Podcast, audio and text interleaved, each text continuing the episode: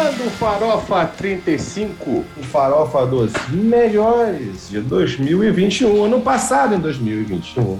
A gente fez um episódio que falou dos melhores da Billboard, top 25 da Billboard, que a Billboard, infelizmente, só colocou álbum bunda, álbum ruim, uma ou outra exceção, mas que nem rock era. Um monte de coisa de rock. Ah, é música experimental. Olha que bonito. Só serve pra aquela galera chata pra caralho achar que entende de música.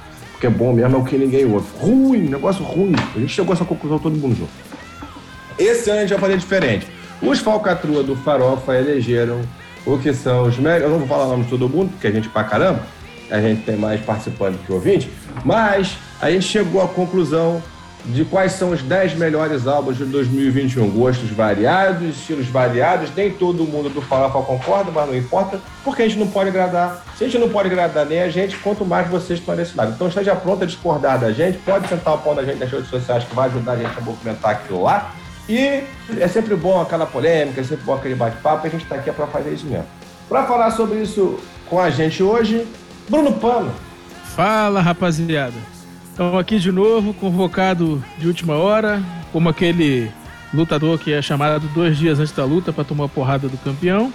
É isso aí. E vamos aqui despejar e desfilar todo o nosso não conhecimento acerca dos álbuns e falar besteira mais do que o normal. É isso aí. Porque tem que ser assim mesmo, porque a besteira. Primeiramente, a gente não é o que? Hipócrita de falar que fez que entende, porque a gente aqui é o que? Verdadeiro, transparente. A gente fala com o coração muito mais do que com o conhecimento. E é assim que a gente funciona mesmo. Pedro Develi! Fala aí, moçada, que é fã do Music from the Elder do Kiss. Essa bostinha de álbum. Vamos hoje provar que democracia não funciona, porque essa lista foi feita na democracia e deu no que deu. Vambora. Exatamente, perfeito, muito bem. Vamos todo mundo aí votar impresso, porque o voto é secreto e ninguém precisa saber, muito menos no papel. Beijo, Anitta. Beijo, Karina Cole. Muito bem. Aníbal Escobar! Diga o seu boi Fala, galera! Vamos agora discutir aí esses 10 álbuns, mostrar para vocês aí o que, que o pessoal do Farofa escolheu com bom gosto ou com mau gosto. É isso daí que a gente tem para vocês e acho que vai ter muita coisa legal. Muito bem. Vamos para o Tapa e falar aqui dos 10 melhores álbuns de 2021, na opinião da Farofa. Mas antes disso, a música que abre esse episódio é This Is Who We Are Now, da banda Damn Truth. Ela é a primeira faixa do álbum Now or Nowhere de 2021, que pode ou não estar na nossa lista aqui dos 10 melhores. E você só vai ficar sabendo ouvindo. Vambora começar essa desgraça aqui. Brunão, roda a vinheta. Rapaziada, vai funcionar da seguinte forma: cada um vai trazer um álbum e vai fazer aquela bela defesa de por que, esse álbum está aqui. E aí a gente vai bater o papo e aos poucos você vai descobrindo quais são os nossos 10 melhores de 2021. Começando essa desgraça, eu, Léo Tricolor, vou trazer o primeiro álbum para cá. E o álbum que eu trago para a mesa é Holy Ground, do Dead Daisies.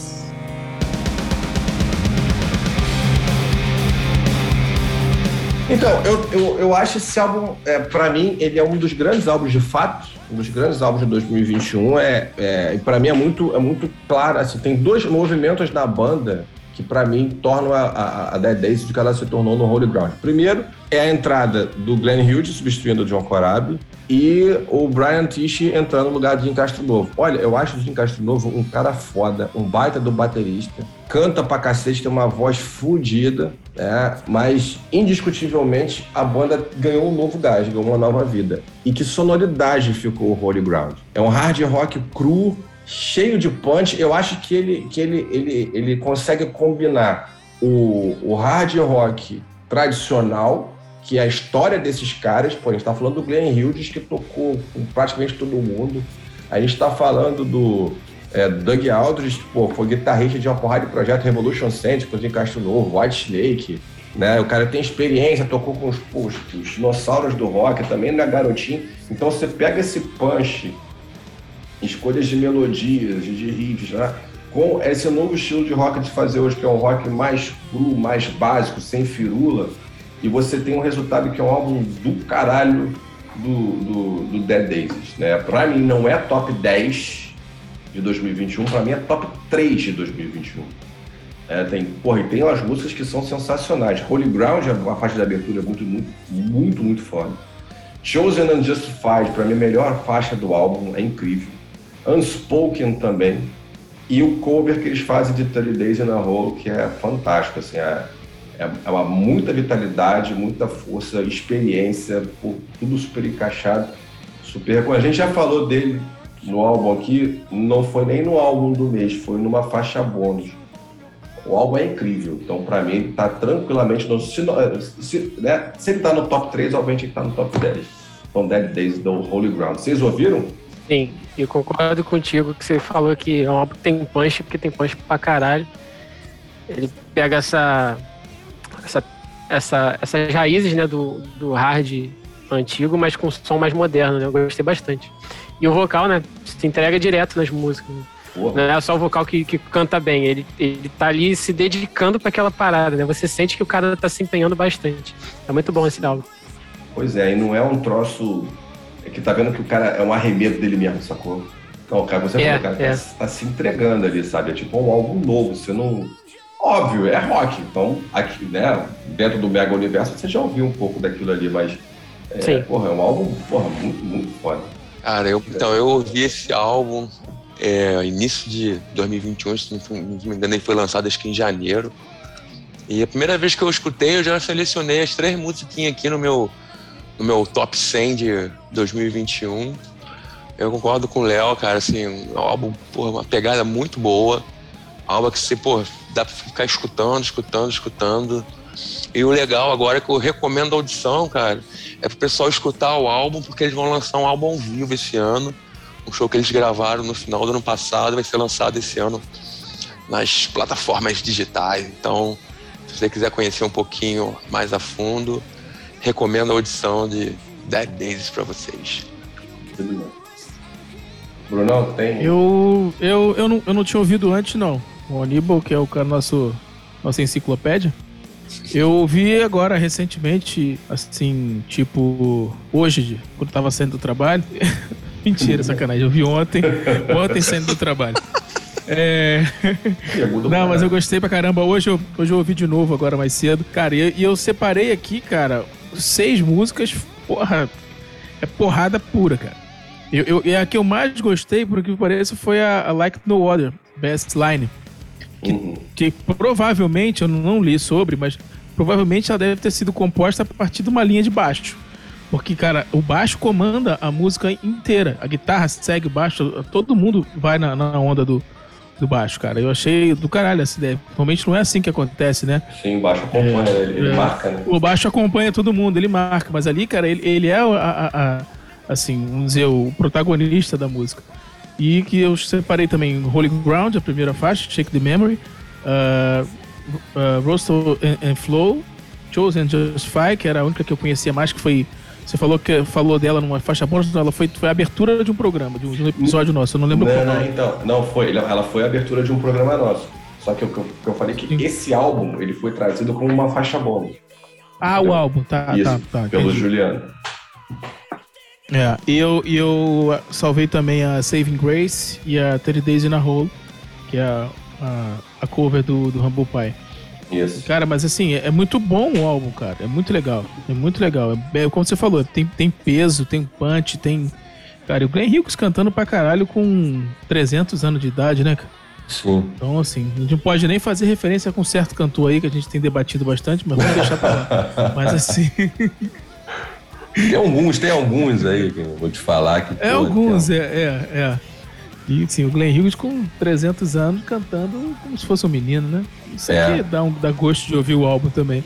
E aquilo que a gente tava comentando é? assim, como ele, é um, como ele é cru, como ele é básico, ele é temporal, cara, ele é rock. Ah, é rock isso, é, é rock aquilo, é. ele é rock, bro. Ele é rock. É, e assim, uma coisa que eu percebi, não vou falar da lista toda, mas é, muitos álbuns dessa, dessa nossa lista não tem frescura. Sim. É feijão com arroz. É o basicão. Não tem invenção, não tem experimento, não tem nada disso não. É aquilo ali. É, é pau dentro. É, não, e eu acho que isso tem muito a ver também com, com o tempo que a gente vive hoje. Você fazer mais o Back to Basics, você descarta estilos de época e aposta num troço mais atemporal. Porque, pô, quando a gente ouve hoje, a gente tem acesso a tudo. Fica muito fácil a gente, a gente discutir sobre o que está ou o que não está datado, né? É, uhum. e, e, a forma de você não datar é você apostar no básico, né? Nos elementos mais básicos de um determinado gênero. E é o que os caras estão fazendo. Ou seja, talvez buscando até uma certa longevidade maior com o material. É, mas a gente já tinha falado isso num outro programa, se não me engano, foi no grupo, das influências, agora parece que estão voltando dos anos 70 e 80 nas músicas, de uma forma geral, né? Não só no rock, no pop também. E tem uma turma que, apesar de estar fazendo um som mais datado, tem até um na lista aí, e é muito bem feito, muito Bem você, feito. Você, você, sente aquela influência da, da, coisa antiga, mas você vê que é um som atual Novo. ao mesmo tempo. É uma é. parada. Eu acho, eu acho que foi até o Juliano que falou em um, em um episódio que, é, que a gente está chegando num ponto que quase não tem mais o que você inventar, né? Então o que você faz é, é, é, pegar coisas que já foram inventadas e criar em cima. É, você é difícil, entra né? no, na vibe dos anos 80 e cria sua música em cima daquilo ali. E, e aí quando o cara tenta inventar, faz um disco experimental, normalmente não agrada, né? eu só, eu só acho uma merda. pois é. É isso. A gente viu ano passado como é que foi. Vamos pro segundo álbum. Brunão, traz o segundo álbum aí pra gente. Qual, qual, qual álbum que você coloca na roda aqui? Ah, eu coloco o nosso maravilhoso Mel Sujo, como diria Léo Brinca. Bom! Bom. Honey.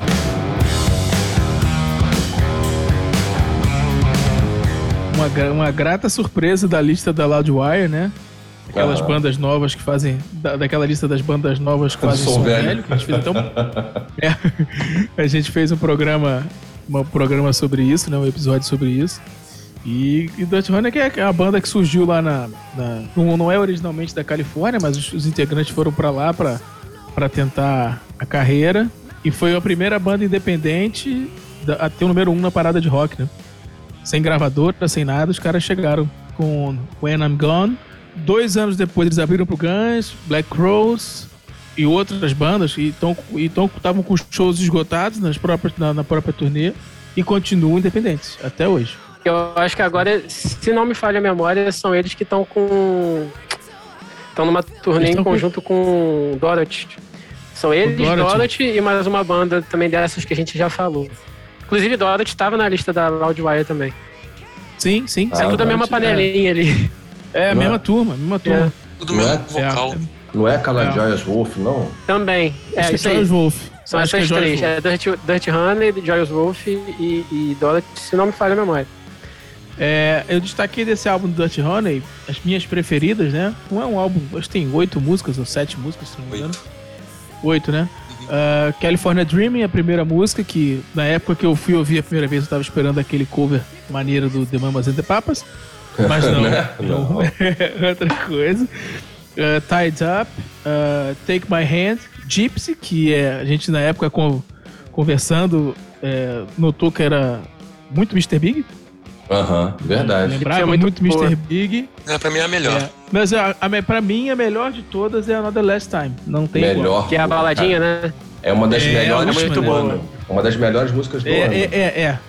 Exatamente, exatamente. Também é concordo. Boa demais. Essa música é muito boa. É isso, Mel Sujo. Tem gente que acha que Mel Sujo parece com Aerosmith, mas eu, eu, eu, você falou alguma coisa que começou a enxergar uma. Pô, você não me deixa nem. Você, não me deixa, você não me deixa nem falar, pai. Ah, tá, é, é, é, o pessoal. A minha fala. Esse negócio eu... aí de, de, de, de, de Aerosmith é esse pessoal aí que fica delirando com o Rogério Senna e é, essas é, coisas é. malucas aí. Cara, eu mesmo depois que você falou e, e, que outras pessoas, certas pessoas, que eu não vou citar nomes aqui hoje, falaram, é, eu não consigo, não continuo não enxergando Aerosmith no Dutch Mas é isso, cara. Eu, eu, concordo contigo. Acho que ela vai numa linha, nessa linha que você falou, né? De ser uma constante da gente estar tá indo numa linha de rock mais básico, mais atemporal. Eles seguem isso. É o, é típico rock americano que está rolando hoje em dia, que faz sucesso por lá. É um álbum muito bom, como a gente pontuou aqui. Pra mim, Another Last Time é uma das melhores músicas do ano. Né? Não é a melhor, a melhor eu vou falar daqui a pouco. Mas é muito foda a, levada da música, o som, a, a, a, a posição de voz que, que, que o vocalista deles faz é, é muito, é muito legal, o álbum é muito legal. Ele é muito, ele é muito consistente, né? Embora ele, ele flutue muito, ele não seja um álbum flat, ele tem ali as variações, a dinâmica dele. O ponto alto para mim é, é, a última faixa que é da Last Time. Concordo com Gypsy, concordo com California Dreaming. Gypsy é, é isso mesmo, é, é Mr. Big purinho, no seu melhor, é, no seu melhor nível e tal. Mas, mas é isso. Acho que a surpresa, você já acabou com ela, né? Era isso. É, eu começo a escutar Aerosmith nela. Talvez o que, o que me afaste um pouco do Aerosmith na execução das músicas Dirty Honey é um elemento que na, na sonoridade do Aerosmith é muito significativo e que no Dirty Honey é completamente diferente, que é o vocal. A voz do, do, do Steven Tyler é completamente diferente da voz do Mark LaBelle. É, é outra história. Aí, é aí que fica difícil de identificar. Mas sonoridade, por mais que me custe espiritualmente abrir mão da zoeira, eu assim, não é cópia, né? Conforme o nosso querido amigo passional Thiago diz, não é cópia. Mas eu começo a ver elementos ali que assemelham o mel sujo do, do Aerosmith. É, é, que, é aquele mas... negócio, você tá ali na balada bêbado, já com o tímpano meio inchado assim, você pode confundir com o Aerosmith de boa, tranquilo. Não, mas eu tenho que ser justo. Eles próprios, eles falam, né, que o Aerosmith é uma das bandas favoritas dele. Assim, é óbvio que talvez tenha uma influência. Eu, escutando o álbum, eu não lembrei de Aerosmith em momento algum. Eu lembrei muito de anos 70, com essa pegada. A voz do cara, eu pensava que era uma mulher. Até a quarta música, eu achava que era uma mulher que estava cantando. Depois que eu vi que era um homem, entendeu? Achei interessante. O álbum não é muito o meu estilo, assim, mas eu achei até que me surpreendeu positivamente. Eu recomendo a audição até porque é um álbum rapidinho, dá para curtir de boa, entendeu? E falando que o, que o complementando o que o Léo falou, né, deles estarem ganhando espaço, eles foram quarto lugar na Billboard de, álbuns independentes no ano de 2021. Então os caras estão tão fera aí. E sem ajuda de ninguém, né? Os caras estão aí no, no modo independente, estão conquistando isso tudo. Exatamente. Bom, vamos embora pro terceiro álbum? Terceiro Bora. álbum da noite. Aníbal, traz o álbum pra mesa aí. Eu vou trazer uma, um álbum de uma banda revelação de 2021 do Nestor.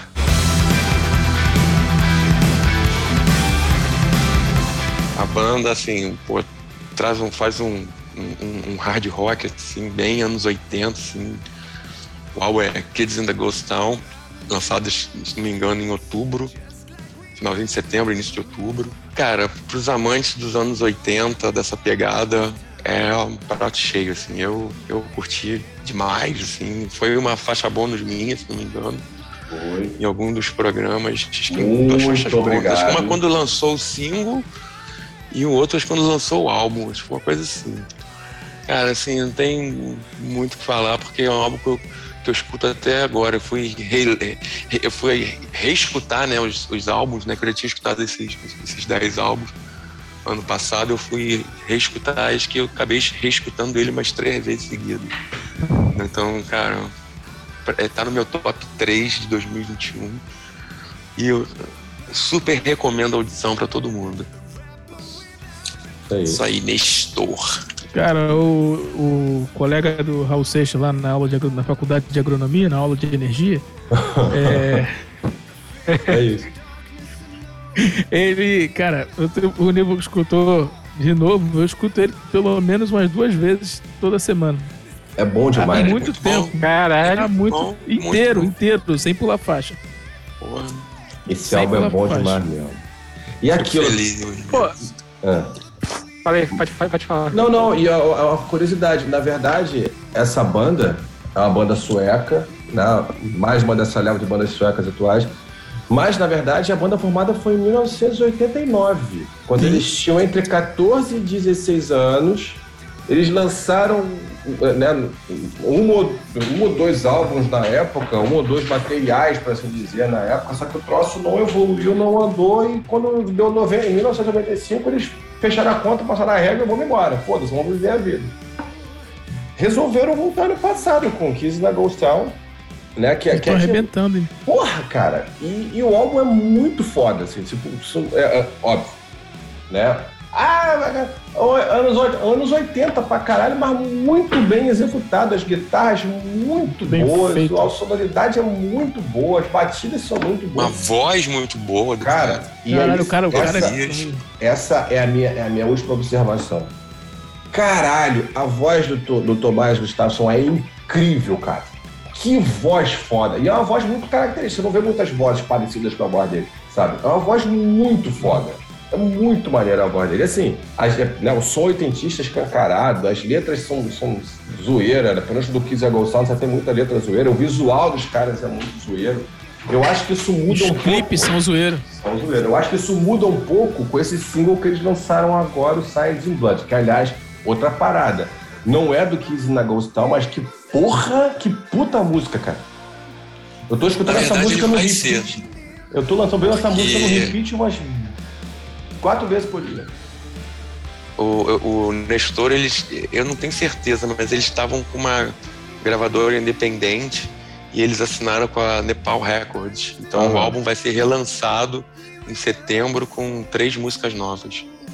Olha, e essa, assim, da Blood é mais uma. Essa Signed in Blood é muito bom. E o clipe hein, é legal porque o clipe parece que faz referência ao início deles como banda, né? Pelo menos a, a, a, a, impressão que dá é essa, que eles fazem o, Eles mostram, né, quando eles eram garotos montando a banda lá e tudo mais. Aí o pai chega, vê o pessoal vestido daquele jeito, tá bolado, depois mostra. Enfim, cara, vai assistir o clipe, é muito maneiro. A banda é foda. Muito bom. É, cara, eu assim, eu, eu Cara, eu fico às vezes com a letra de, de 1989 na cabeça. Cara, aquela zoeira da, da Eyes, Eyes Like Them More, Sharon Stone, Daryl Hannah, as referências é. deles são todas anos 80, cara. A música fala do nome das atrizes, cara, que ela tem o corpo da Sharon Stone, os olhos da Demi Moore. Cara, porra, é do caralho. E, e, assim, o instrumental é muito bem feito, é muito bem feito. O álbum inteiro, cara, se emenda uma na outra tranquilamente, cara muito legal. É aquela referência do Van Halen em, These Days. Em, These Days, é. Cara, assim, é, eu acho um, é, assim, eu não botei ele como acho que eu achei que nem assim, entrar. Na verdade, na hora eu até, acho que até esqueci, eu fiz rápido ali, foi na, meio que no automático. Depois, quando o Aníbal colocou ele, eu falei, pô, tinha esse, cara. Tinha outros que eu podia ter colocado também. Na hora eu, eu acabei esquecendo. Mas assim, vale muito, muito. É muito bom. Oh, muito foda mesmo. músicas muito boas, cara. Músicas. Uhum. É isso aí, Pedrão. Então, eu vou, vou um pouco de contraponto aqui, não que eu não tenha gostado. É, tipo, é, é, o que vocês falaram. Eu achei, tipo, os músicos, no geral, assim, desde o vocalista até qualquer instrumentista, muito bons. Assim. Eles são excelentes no que eles fizeram ali nesse álbum. Mas sei lá, cara, eu achei tudo muito previsível, tudo muito parecido. E não é a exclusividade deles, tá? É, tem outros álbuns aqui nessa lista que também pecaram nesse ponto, ao meu ver. Mas assim, é um álbum muito bom.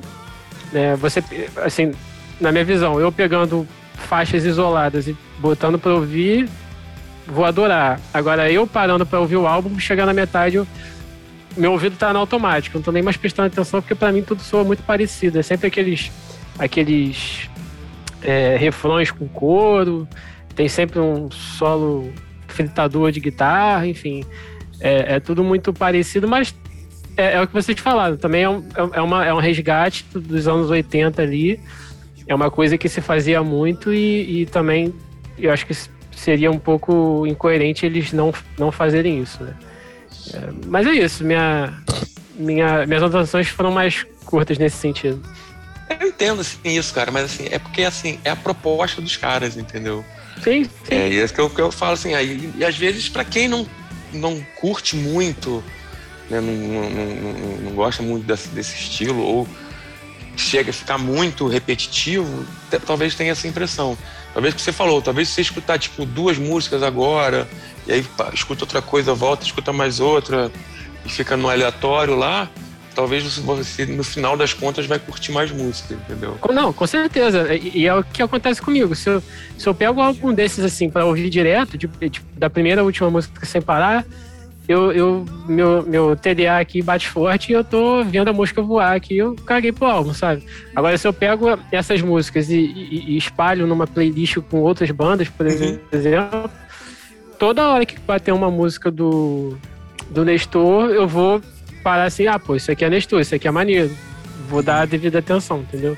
É o problema quando você ouve tudo, né, com uma unidade, né? Eu tenho muita impressão nisso em muitos álbuns que eu escuto também. Eu tenho. Ainda mais quando não é muito de estilo. Eu acho que a gente tem um. A gente fica um pouco mais criterioso que quando não é muito nosso estilo. É, tem isso. Você escuta, é, mas esse é, é a conexão é assim. que você tem com a. Com Exatamente. Tipo de... Na verdade, quando não é muito nosso estilo, a gente escuta procurando defeito para poder criticar. Tem, tem isso. Entendeu? Eu sei porque eu faço isso. Vocês vão ter um exemplo hoje aqui. Hoje vocês vão ter um exemplo disso.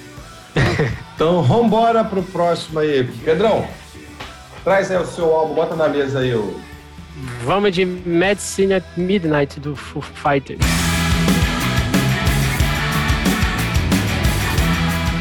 Que recentemente, inclusive, ganhou uma porrada de prêmio aí, até pelo assim, foi mérito deles, mas também foi mais também uma, uma homenagem aí ao Taylor, que infelizmente faleceu, né, e tal. E achei um puta álbum, não é um dos melhores do, do, do Foo Fighters, mas 2021 foi tão morno que esse álbum conseguiu para mim ser um dos melhores. Morno não, morno eu tô exagerando, mas o álbum é bom, ele tem uns, uns clichês de, de, de Foo Fighters, como todo álbum deles tem, né? É claro que o próprio álbum tem a identidade do álbum, né? Eles trouxeram é, um coro para cantar junto com eles, né? É, acho que talvez seja o álbum mais soft do Foo Fighters. Chasing Birds eu ouvi e, assim, pra, pra mim ficou muito na cara a influência de Beatles que eles têm. Né? O, o, o, o Dave e o Taylor são muito, são muito amigos do, do, do Paul, né? E é isso, assim, é um puta álbum Cloud Spot é do caralho, Medicine at Midnight também é do caralho. E recomendo a audição. É, pra mim, você falou. É, mais um, né? O, quando o Bruno falou de Another Last Time do Dirt Honey, eu falei que era uma das melhores músicas do ano. O que eu ia falar de outro. Cloud Spotter. Pra mim, Cloud Spotter é a melhor música, o melhor rock do ano é Cloud Spotter. Que Não, e ela tem um, um, um, groovezinho muito maneiro de, de, de ouvir na, eu acho que é isso. Tipo, ele é um álbum que abre bem o ano 2021. Já veio carregado de expectativa, porque é o Full Fighters, vamos lá, vamos dar méritos a quem tem. É o último sobrevivente das grandes bandas de rock né, de todos os tempos. Você não vê é, mais bandas desse porte surgindo, pelo menos não nessa geração. Pode ser que mais pra frente a coisa volte. Mas é aquilo, cara. É, o álbum é, é o álbum feijão, do feijão com arroz do Foo Fighters. Eles hum, têm a linha criativa deles, têm o estilo deles, é, muito baseado em batera muito forte. É, a bateria deles é sempre muito marcante, não é uma bateria das mais óbvias. A bateria surrada, né? Assim, nesse ponto, Taylor era um monstro. E, mas isso também mostra uma veia do próprio, do próprio Dave, né? Que a origem dele sabe muito bem qual que é. É, a bateria ela, ela, é um elemento diferenciado para a banda e esse álbum ele, ele, mantém isso, né? As, as baterias surradas, as guitarras presentes e esses vocais, esses vocais com drives bem agressivos dele. É, e é isso, e Cloud Potter para mim é a melhor música do ano, assim. Rockão da porra, é, contundente, forte, porra, muito, muito foda mesmo. Para mim é a melhor música do ano tranquilamente. E aí você tem outras, né? A própria Medicine Midnight, que ela não é tão contundente, ela é mais cadenciada, mas é uma porra, uma parte da música. Shame Shame também é uma música muito legal. Então, assim, é um álbum que faz sentido estar por aqui, sim. A que mais me chamou a atenção, eu não sou fã do Foo Fighters, vocês sabem disso. Eu não, não, a banda que nunca me agradou. Não é que eu nunca tenha ouvido nada, já ouvi várias coisas, mas nunca me agradou. Uh, a que mais me agradou desse álbum foi a Medicine at Midnight. Sim. Vou dizer, Cloud Spotter eu achei legal, o groovezinho que o Pedro falou e tal, beleza. É, Wait on a War, parece com outras músicas, é clichê pra caramba. Parece, eu não lembro qual é o nome da outra música, como eu não sou fã, não sei. Mas é muito parecida com uma outra música do Foo Fighters. Não sei se é Everlong, não sei. Tem uma outra que tem um violãozinho também, não, não, não lembro agora. Uh, Holding Poison. A levada me lembrou The Police. Não sei porquê. Não sei se vocês concordam, se acha que parece, não parece, sei lá. E essa Chasing Birds, o Pedro falou de Beatles, me lembrou Time, do Alan Parsons Project. Eu até fui Nossa. ouvir Time para ver se pare... tem uma levada parecida também. Isso foi o que eu pude extrair, assim. Eu ouvi esse álbum duas vezes só, não consegui ouvir mais, não deu tempo de ouvir mais. Mas foi o que eu consegui destacar. Ele é bem variado, mostra, assim, diferentes influências. As músicas não são. É, é, não tem uma. É, é, não é uniforme, as músicas são bem diferentes umas das outras. Não, não tem uma, uma unidade assim. Não é um álbum só de rock, é um álbum que tem uma. Eles caminham por outras áreas. É uma mesclada hum. boa de ritmos. É, isso, isso, isso, isso. Tem esse groovezinho de Cloud Spot, tem umas coisas mais tranquilas. Tem a noção of Mine, que tem um riff pesado pra cacete.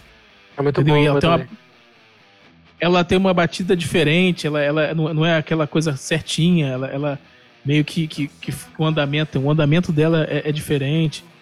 Assim, não é um álbum ruim, não. Assim, pra quem não gosta de Foo Fighters, até que, sim, passou tranquilo. Eu tô um pouco na mesma linha tua, Bruno, porque assim, eu. Apesar, assim, eu nunca fui um cara de ficar escutando Foo Fighters. Apesar de eu ter passado na minha memória aqui, dos cinco shows que eles fizeram no Brasil, foram três.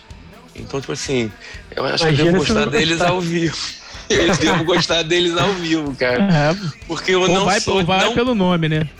É, não, porque os shows são muito bons. Ao vivo os caras são muito bons. Mas assim, eu não sou muito assim de, de escutar. Eu escutei esse álbum em alguns momentos. Eu, é, eu achei que eles se copiam as músicas. Tem umas duas ou três músicas que você, se você parar a música no meio e continua, você continua cantando outra música de, deles, porque assim é muito parecido. É, eu percebi isso falou. com essa que eu falei. Wait on Wait, War. No War é, mais, é porque é mais, mais impactante que eu achei. E eu, quando, é eu não sou começou, conhecedor, então é. até eu percebi isso. Quando, até quando eu ouvi essa música a primeira vez, quando começou, eu falei assim, caraca, será que tá no aleatório aqui no, no Spotify? Não sei o que, eu fui até conferir se, tava, se tinha mudado o álbum, alguma coisa.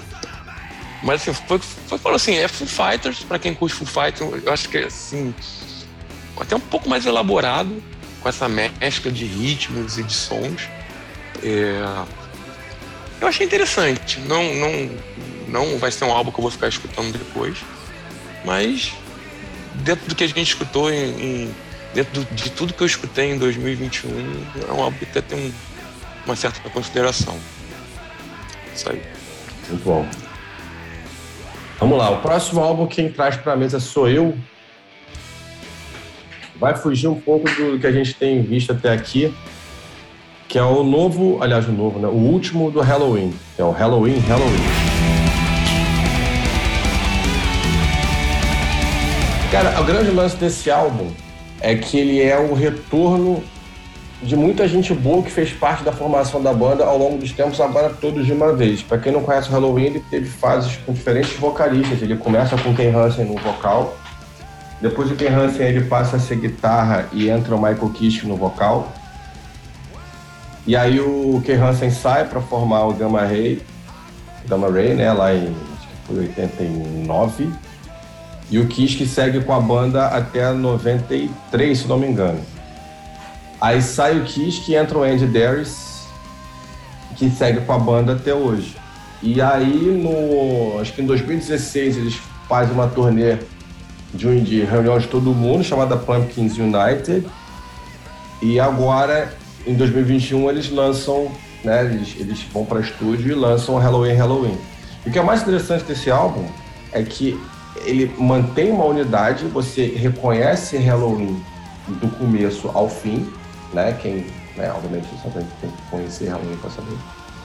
Mas você identifica faixa a faixa a cara de cada um desses vocalistas. Então, tipo, você tem faixa que você vê assim, tipo, pô, isso aqui é é Halloween do, do Ken Hansen, isso aqui é Halloween do Michael Kiske, isso aqui é Halloween do Andy Darius. Tudo isso, né, sem descaracterizar. Isso é Halloween, né, do, do, do, Michael Kiske. Isso é Halloween do Andy Darius. E é Halloween.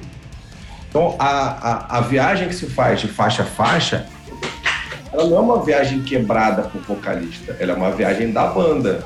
só que com nuances de cada um deles. Isso quando compôs o álbum, quando, né, o, o self-titled, né, o Halloween Halloween, isso fica muito, muito legal de ver, porque você vê as diferentes eras, diferentes influências, mas que a banda estaria tá em todas elas. Você não vê, como falei, uma quebra de uma música para outra, uma faixa para outra. É um álbum só, só que ele, ele flutua, ele flutua muito bem. Dá para reconhecer todo mundo, né? E, e, acima de tudo é o Halloween soando como Halloween. E aí tem algumas faixas que eu achei muito, né, que eu gostei que se destacaram para mim, como All for the Glory, Fear, Fear of the Fallen, Indestructible e Skyfall, que é uma daquelas faixas que o Halloween costuma fazer, que tem 12, 13 minutos, né? Como teve Keeper of Seven Keys lá atrás, um dos principais clássicos da banda. É, só que não é uma, um repeteco do Keeper, da música Keeper of Seven Keys, ela é uma nova história que ela conta aqui nesse álbum.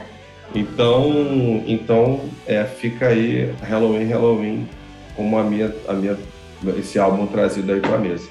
E aí, o que, que vocês acharam? Cara, eu não conhecia Halloween assim. Eu conhecia mais de nome, né? Mas não conhecia a fundo as, as músicas deles. E assim, eu gostei do álbum. É, eu acho que ele ele tende a cair nessa nessa parada que eu falei do Nestor de, de, de, de ser um, um, álbum muito igual, mas por essa, essa dinâmica de troca de vocalistas, eu acho que ele se salva, porque quando vem uma voz nova, vem uma pegada nova também, né? Então, você tem ali naquele ambiente, você sente que é aquele heavy metal puro, né?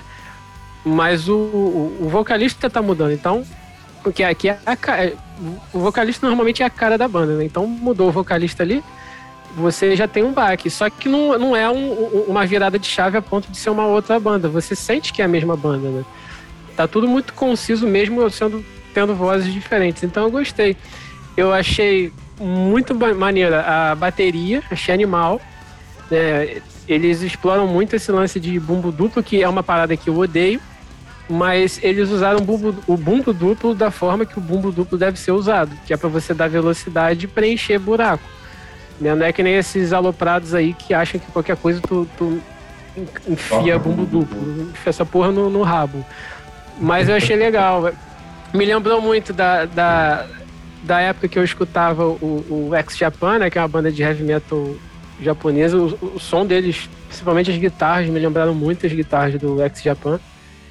E o único problema que eu acho assim que tem esse álbum é que ele é muito grande. Então, assim, eu cheguei no fim já meio né, desconectado, porque tem mais de uma hora de, de, de música. Né, e tem músicas grandes de mais de sete minutos, né? Então eu acho que é o único ponto fraco dele, mas de resto, assim, gostei, achei legal. Curti também, cara, assim, um, um, trouxe um peso, mas também traz melodia, os caras alternam bem. É, eu também sou meio assim com bumbo duplo, mas eu acho que, o, que foi bem distribuído, assim. Eu fiquei mais, assim, mais com, com, com as melodias, entendeu? Eu acho que, apesar de, de ser uma banda de heavy metal, eu acho que eles deram uma caprichada um pouco na, na melodia, assim, né? aquela é, We Are Here e Best Time para mim são as, é, os destaques do, do álbum. Ele tem acho que duas versões, se não me engano, tem uma versão estendida com vários bônus, que acho que não, não é, acho que é a versão japonesa, se não me engano, né? que também vale muito a pena, 16 músicas, se não me engano. É um álbum que quando a gente, até quando a gente fez, ele participou de um, o álbum estava num episódio nosso, que assim, foi muito bem avaliado da galera, entendeu? Então faz justo ele estar tá aqui no, no, nosso top 10 aqui do Farofa.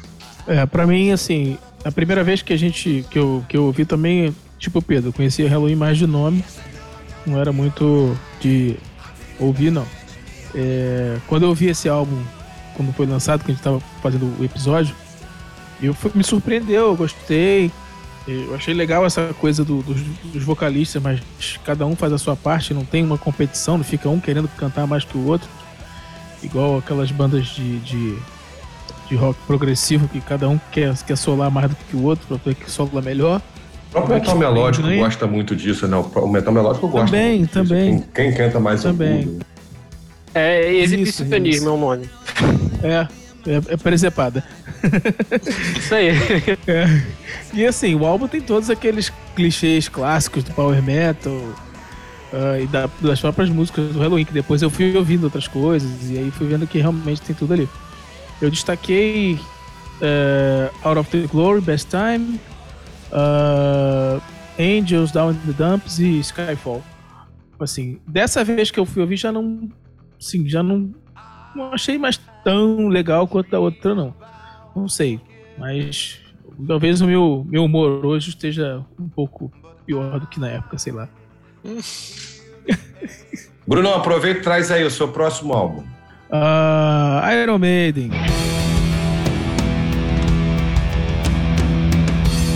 Próximo álbum, Senjutsu. Vamos lá. Mostra o Iron Maiden ao mesmo tempo épico, clássico, dinâmico e um pouco audacioso. Abusando dos elementos do rock progressivo, flertando com folk, southern rock. Uh, chama atenção algumas introduções com violão que não são muito comuns na história da banda. É um álbum mais lento do que o normal, talvez por causa da idade, né? Já começa a pesar um pouco. Uh, as músicas, isso eu achei mesmo, as músicas de 12 minutos, 13 minutos, dá uma cansada. Você fica. Porque eles entraram nessa onda de cada um faz. Porra, são três guitarristas, né? então todo mundo quer solar, né? Aí ainda tem o, o, dono da banda, o Steve Harris, que também quer botar o baixo dele para aparecer. A guitarrista é uma raça infernal, cara. eu tô falando isso porque é meu lugar de fala. é, eu destaquei é, Stratego, Writing on the Wall, foi o primeiro single, né? Uh, the Time Machine, Darkest Hour, que é, seria uma Wasting Love, não sei. E Death of the Celts, é isso. É um álbum legal, às vezes, você, dependendo do... Eu acho que assim, agora que já passou um tempo do lançamento e tal, na época que a gente fez esse produto, foi logo depois que lançou, tava todo mundo com aquela empolgação do Iron Maiden, né?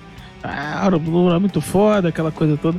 Ainda mais que foi um álbum meio que de surpresa, ninguém sabia que os caras iam, iam lançar. Saiu o single e temos um álbum, foda-se. No meio de uma pandemia, né? Então, é, agora que já passou um tempo, que você vai ouvir de novo, realmente essa coisa das músicas muito, muito longas dá uma, uma enjoada. Tu já quer logo passar. Chega no meio da música, tu já quer ir pra próxima, porque tu já tá cansado daquela coisa. Sabe que ele vai ficar, sei lá, cinco minutos só de instrumental, sem uma porra de uma letra, o Bruce Dixon não cantando nada. Sabe o que, é isso? É que você tá muito jovem. O jovem é. já gosta de coisa muito dinâmica.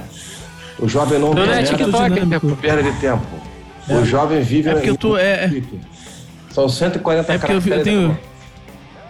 É, eu tenho vivido momentos é, de pressa, então assim, quando trabalho eu tô tendo que fazer tudo muito rápido, então eu não tô com muita paciência para ficar esperando uma música de 3 minutos acabar. Ouvir a música inteira. Entendeu? Deve ser por isso. Então, é, não, eu, as eu... coisas mudam, cara, de acordo com o humor da gente.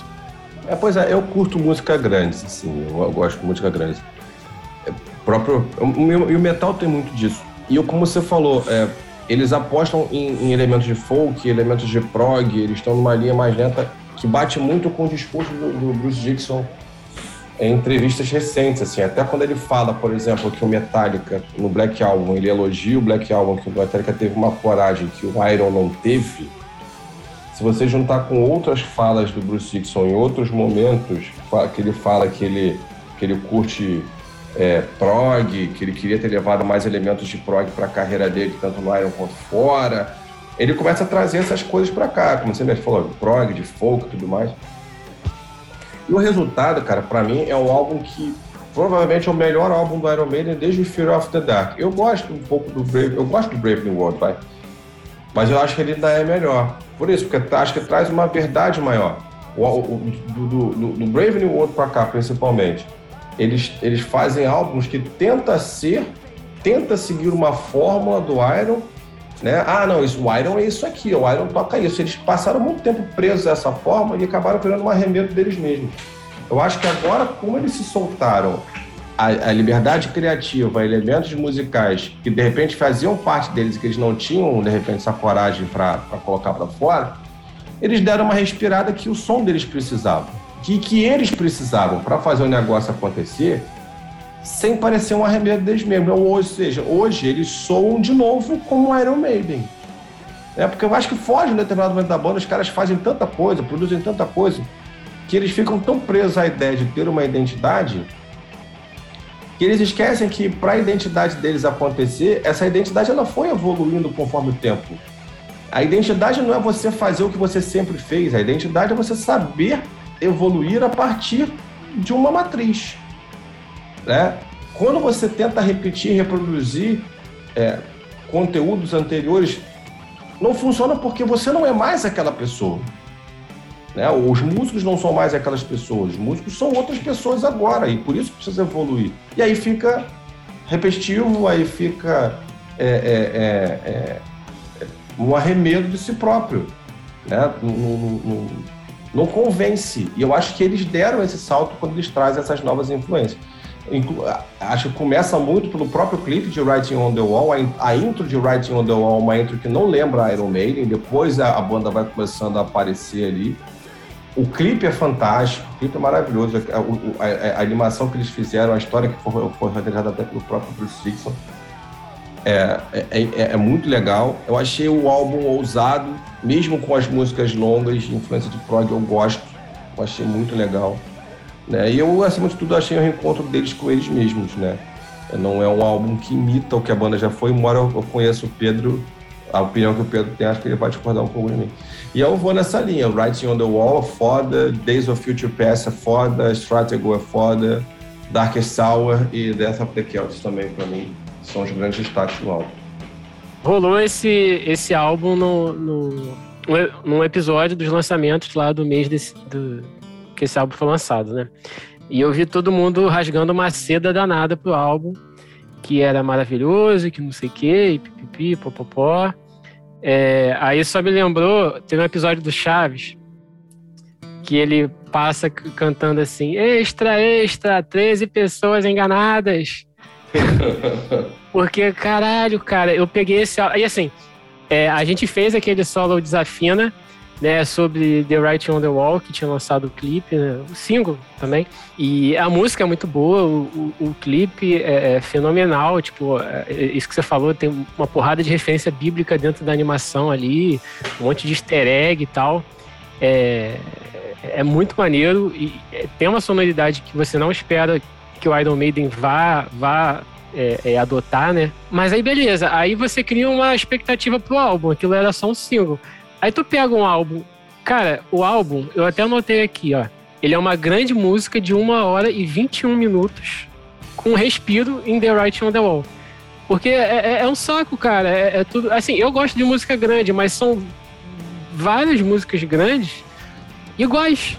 É, é aquele lance que eu falei lá no, no, no Nestor, só que o, o Iron Maiden fez 10 vezes pior. Que ele pegou uma porrada de música grande, igual, e botou uma seguida da outra e foda-se, sabe? É, é, ah, porra, o, o, Bruce Dixon canta pra caralho, ele pilota avião, beleza, o, o resto da banda também é, é excelente, os caras são referência pra caralho, ok, concordo. Mas na hora de você montar um álbum, você tem que pensar que você não tá fazendo uma música, você tá fazendo um álbum. E esse álbum pra mim ficou chato pra caralho de ficar ouvindo. Eu só ouvi ele tipo duas vezes por causa do episódio, sabe? Uhum. E, e é isso, é, não tira o mérito, o mérito deles serem ótimos músicos e, e algumas músicas ali de forma também é, é, avulsa, ali separada do álbum, são ótimas, mas tu pega pra ouvir o álbum e fica de saco cheio. Pelo menos eu fiquei. É justo. E foi essa a minha opinião. Eu tô muito mais voltado a pensar como Pedro. Uhum. Eu também, essas músicas longas, assim, não, não me agradam muito, apesar de eu curtir Iron pra caraca. Mas, assim, eu até participei do, do, do episódio que a gente falou do, do álbum. E desde lá, cara, assim, tem duas músicas assim que eu escutei e que eu curti mesmo. Estratego, acho que ia entrar no meu, no meu top 100 de 2021. Mas assim, eu acho que chega uma hora que é um álbum cansativo. para quem é fã mesmo do Iron, talvez curta lá e fique lá achando sensacional, mas acho que no geral, quando você vai escutar como música e tal, acho que ele não tem tanto esse, esse apelo pro ouvinte, entendeu? Então eu fico mais nessa também de, de chega a ser um pouco maçante, entendeu? Tem talvez a explicação que o Bruno falou, né? Como você tem três guitarristas, cada um tem que seu, tem seu tempo na, na música. Mas para quem não curte muito isso, o álbum fica um pouco cansativo. Eu Pô, escutei mas... ele de novo agora pra gente pra relembrar e, cara, tive a mesma impressão que eu tive na época que eu ouvi a primeira vez, cara. Assim, cara, faz um álbum com 10 músicas. Você tem três guitarristas. É. Cada guitarrista sola três músicas sozinho e uma música. Você faz uma música com 12 minutos e os três solam precisa fazer um cacetão de música grande pros três solarem todas as músicas, entendeu? Ou demite um, porra. é, assim. Olha, ó, tu vai ser caçado pelos, pelos, pelos fãs do Iron, cara. E, e, uma coisa que eu esqueci de falar, agora, mas é um ponto positivo. A melhor versão do Ed até agora foi essa versão do Senjutsu. Esse Ed Samurai ah. ficou muito maneiro. Sério? Não, não, cara. Eu gostei. Ah, não. É? Porra. Eu... Power Slave, Power Slave. Exatamente. Porra. Power Slave acho que é o melhor. Cara, eu, gosto, tenho... eu, gosto, eu gosto do Submarine Time, acho muito foda. Aníbal, manda o próximo. Cara, o próximo é o álbum novo do Wet.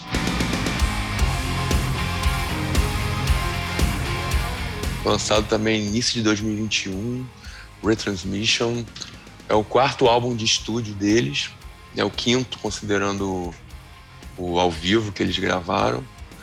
Mas, cara, é um álbum muito bom, assim, vai no mesmo estilo, entendeu, do, dos outros. Assim, para mim o Et primeiro é, continua sendo o melhor deles, mas o, o Richard Smith também faz um trabalho muito bom. É, eu acho que essa a química que tem com do Eric com o Soto nesse trabalho acho que funciona muito bem porque o Eric consegue, acho que, dosar um pouco o, o Soto, e aí o Soto não fica tão em evidência. E aí você consegue perceber quando ele tá, ele participa, ele ganha uma força nos momentos que ele participa. E esse revezamento de vocal também eu acho muito interessante. Dá um contraste muito bom, porque eles têm vozes diferentes.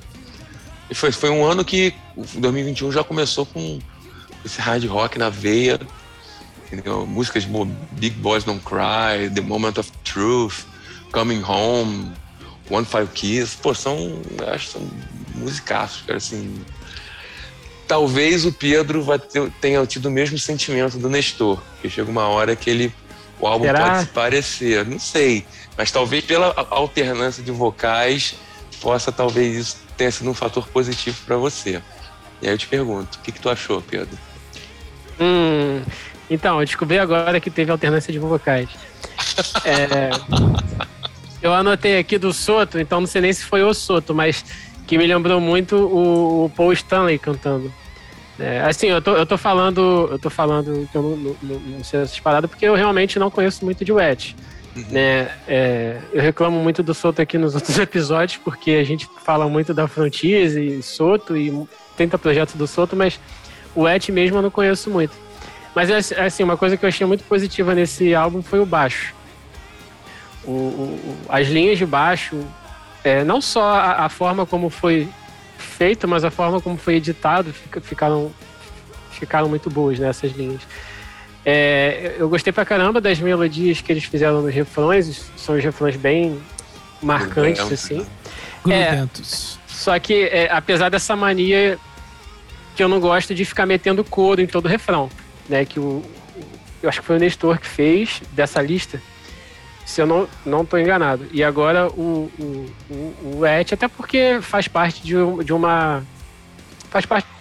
Né, mas eu, sei lá, eu acho que ficar metendo couro em tudo quanto é refrão já tá muito manjado, assim. É, a capa eu achei escrota pra caralho. uma capa muito escrota. Mas é, é, mais ou menos isso que tu falou. Eu ia eu ia anotar aqui pro Et é, esse lance de, de você cair na, na numa sonoridade muito característica do estilo e, e, ficar muito repetitivo durante o álbum, né? Assim como o, o, o, Iron Maiden foi excelente em fazer nesse álbum. Mas o. Eu fui ouvir agora pela terceira vez antes de começar a gravação e, cara, eu comecei a gostar mais desse álbum, sabe?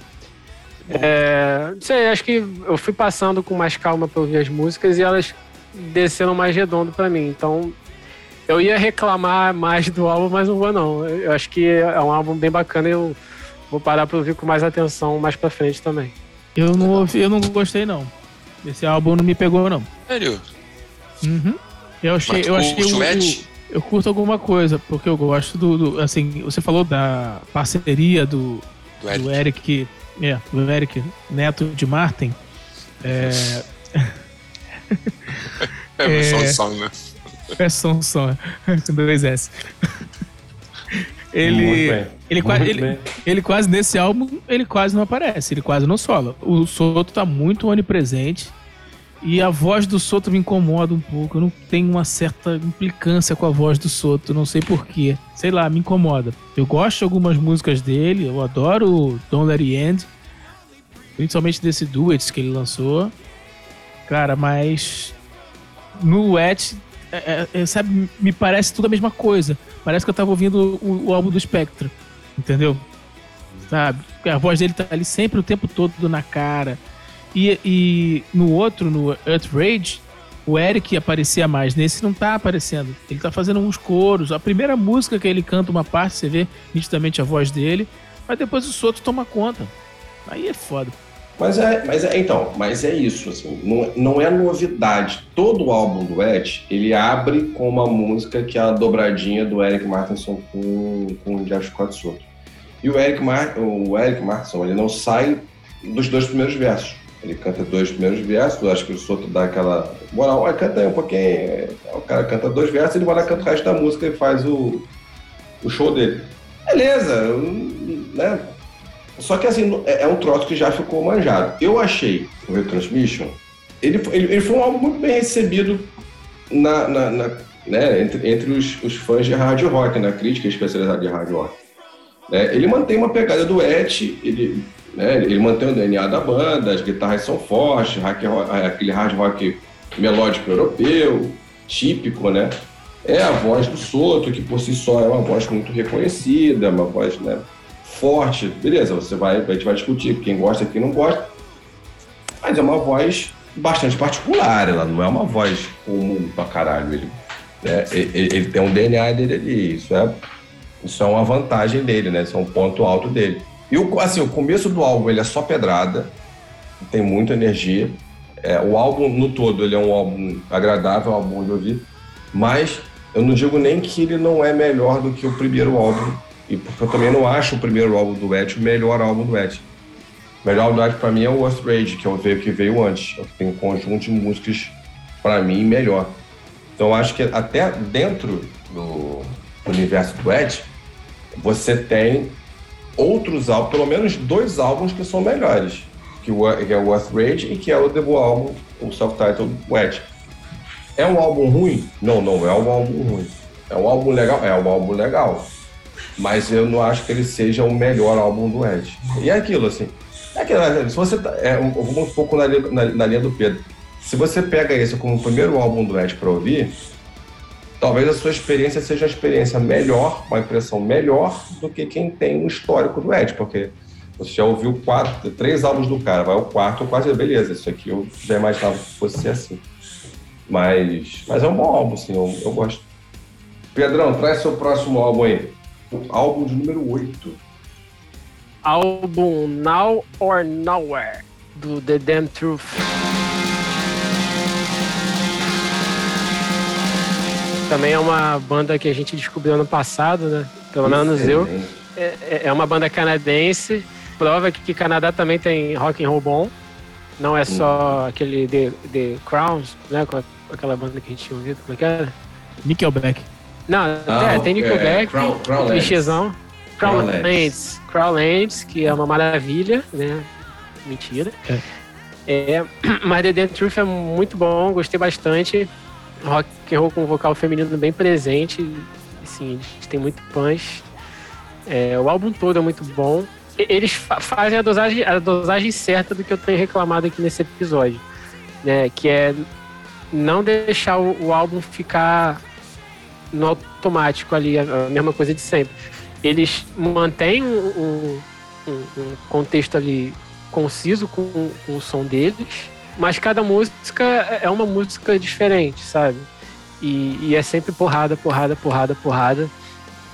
É óbvio, não é nada muito cheio, muito cheio de, de ganho, assim, pra ser um heavy metal da vida, mas é, é, é, tudo muito bom. As guitarras são muito presentes, muito bem montadas, né? E assim, é, é isso. Não, não tem muito o que falar desse álbum, a não ser dizer que ele é muito bom, que é, vocês têm que ouvir. E é isso aí. Cara, pra mim, sem dúvida, o melhor álbum de 2021. O grande álbum de 2021, pra mim, é, é o Now or Not. Eu não, não apesar de gostar muito do Holy Ground, do Dead Days, como eu tinha colocado antes, não é o, o Now or Not. É. O Now or Not é, pra mim, é, um, é o top 1, é o grande álbum de 2021. É, e é, é, isso, né? Uma banda forte, uma banda, a sonoridade é muito boa, as músicas são muito fodas, muito original, uma banda muito bem entrosada. Que voz tem a Lila Baum, a mulher canta demais. Né? E, Caramba. E é isso, assim, tipo, você falou, né, no, no, no no episódio lá da Bill, da Bill não, não, da Loudwire, né? Eles, eles colocaram a Crownlands, não é possível o cara colocar Crownlands e ignorar a Damn Truth. A Damn Truth é muito mais banda, é, é as músicas são muito, muito, infinitamente melhores. A, a Lila Baum não tem a voz incômoda, que é, né, quem, que, quem vive a experiência de ouvir o Crownlands sai traumatizado, querendo arrancar o cérebro é, com, a, com a unha. E... Não, e, e, outra parada, né? Eles, eles ao vivo têm uma presença do caralho, né? É. E, e assim, pra mim é isso, tipo. Tem um, tem um vídeo de Tomorrow no, no YouTube que é sensacional. Aham, uh -huh, é. concordo. This is Who We Are Now, Tomorrow, Only Love. Melhor música, tá? Qual? A primeira, This is Who We Are Now. Então, é que abre o álbum e, e já, já abre assim com a voadora no teu queixo. Com a voadora no queixo. Eu gosto muito dela, mas eu, como melhor música, eu ainda fico dividido entre This Is Who We Are Now e Everything Fades. Eu acho Everything Fades linda, linda, linda. Que música foda. Sabe? E, e é isso, Lonely e Everything Fades são os grandes destaques do álbum. Oh, tá mais nessa pegada, assim, eu, eu, eu, eu, tive uma boa surpresa, cara. Eu, esse álbum eu não tinha ouvido ano passado, eu vi agora, depois que a gente, o pessoal votou. E eu, Acho depois entrou, no, entrou nos meus playoffs, eu até votei nele dos playoffs, assim, que eu curti. Pra mim, assim, no geral, é, é essa pegada muito setentista, assim, é, eu tenho meio que um pé atrás. Mas esse pessoal, quando quer fazer mais baladinhas, as músicas mais lentas, pô, os caras arrebentam demais. Então, pra mim, Only Love e Everything Fades e a a Full on New, que nem é uma baladinha tanto, mas para mim são as três, os três grandes destaques do álbum. Não vejo ele como o Pedro falou, um tipo um pancadão. Acho ele bem, bem melódico até. Ele tem, ele tem muito. Você escuta, isso daí parece que você dá um revival para os anos 70. Mas de por um lado positivo, que ele não, não chega a ser tão cru como o som que era nos anos 70. Ele tem uma pegada bem atual, e sim, muito bem feito. Assim, é, eu, eu recomendo bem a audição para quem quer curtir um, um tipo de som um pouco diferente disso que a gente está acostumado. Eu separei o álbum inteiro. Agora que eu fui olhar, eu fui anotando as músicas que eu gostava, anotando. Quando eu contei, falei, ia falar assim, cara, gostei de nove músicas. Eu falei, eu vi o álbum, tem nove músicas. Então, assim, eu gostei do álbum inteiro. E eu ouvi, assim, eu ouvi naquela época, depois eu ouvi mais algumas vezes. Eu cheguei a ouvir os anteriores, até comentei com Brinca, tinha coisa legal, mas era, era assim, era, tinha umas coisas legais, mas era um estilo bem assim, diferente do, do desse, desse álbum.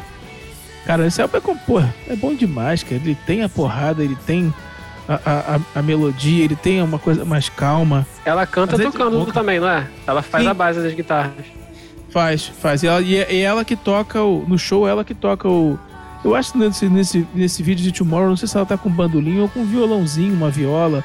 Uhum. Um violãozinho pequenininho, entendeu? É assim, cara, a banda é foda. A banda é foda. Vamos ver o próximo trabalho, como é que vai ser. Se vai vir na mesma linha. Esse é o, esse é o terceiro álbum, né? Eles têm um de, desse de 21.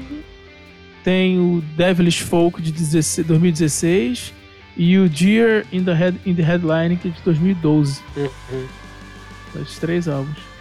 E assim, é um, um, tempo grande já de estrada, né? São 10 anos. Esse é, esse é top, top 10, top 5 do ano. sem sacanagem.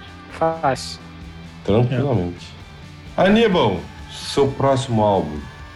Cara, o próximo álbum, Smith Kotzen, cara, a dupla do Pete Kotzen e do Adam Smith.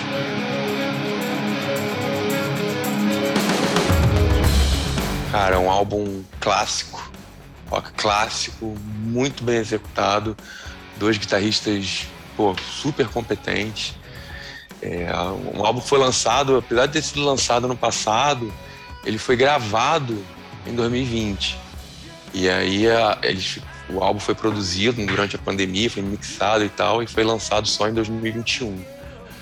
E o, o Adam Smith e o Cotes, eles são amigos já de um tempo. E, e, e, e, e, esses, e já tocaram juntos algumas vezes, né? Em jam, fazendo alguma coisa nesse sentido. E foi a oportunidade que eles tiveram de, de gravar junto. Então, cara, é um som muito bom, assim, para quem curte esse, um, um, álbum mais clássico, sem ser muito. Ah, sem ser muito batido, vamos dizer assim. Cara, vai, vai curtir demais. Assim. Ele, ele mescla um pouco rock clássico, uma pegada de, um hard rock, assim, um pouco de blues. É, não espere um Iron Maiden, mas espere um, uma parada assim, muito boa. Eu curti. É a primeira vez que eu escutei, eu curti demais. O meu destaque é Glory Road e I Wanna Stay. Assim, destaque do, do álbum. O álbum quase todo é muito bom, entendeu? Dá pra você ficar ouvindo ele. Não enjoa, ele faz variações muito boas. Como eles fazem esse, esse rock mais clássico, um, um rock mais blues, assim. Então eles meio que alternam as músicas, então não fica, não fica repetitivo a percepção que eu tive.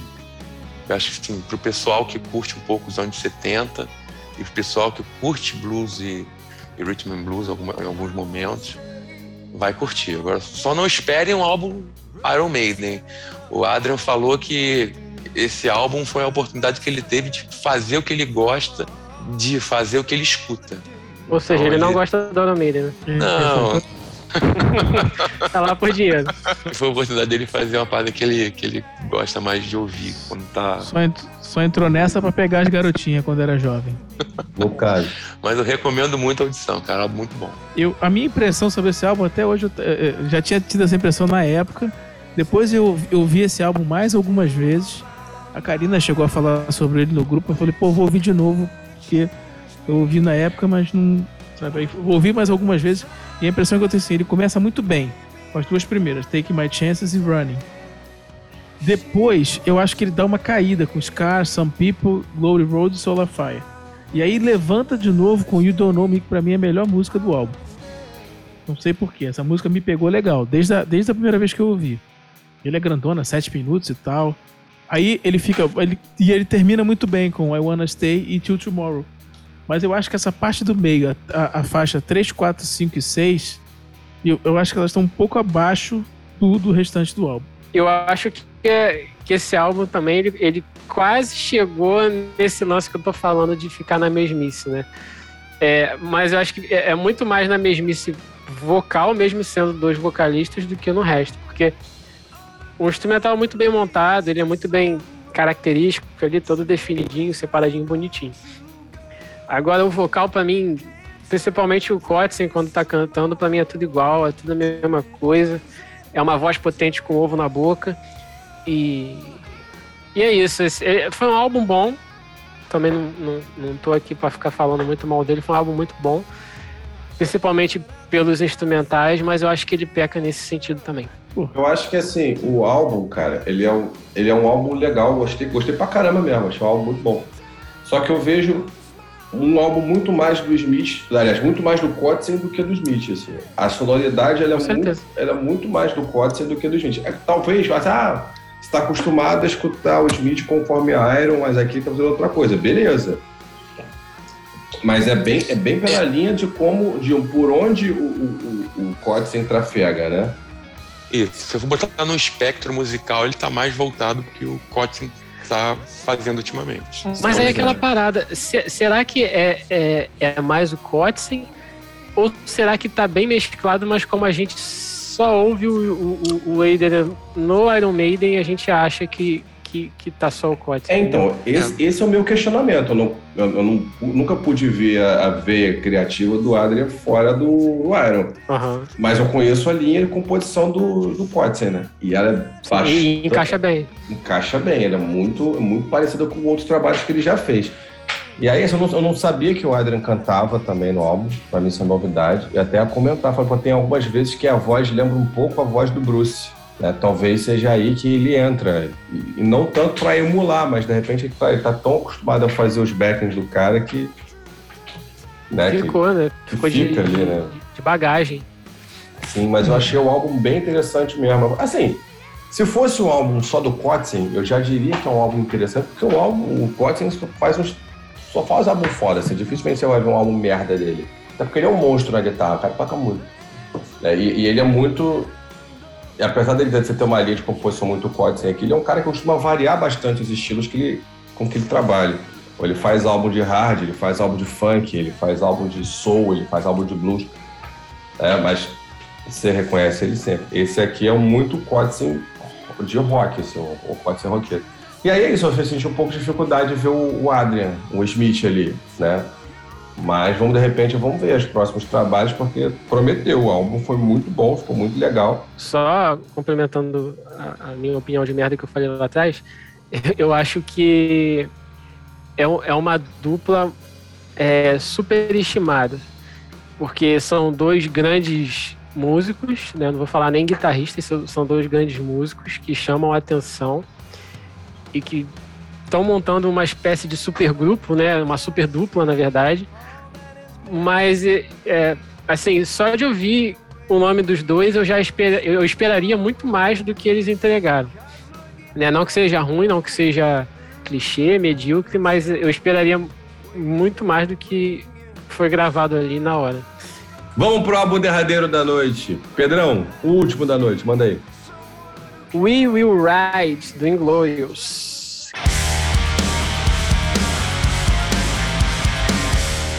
Vamos lá, três palavras para definir o álbum: punch, punch e punch.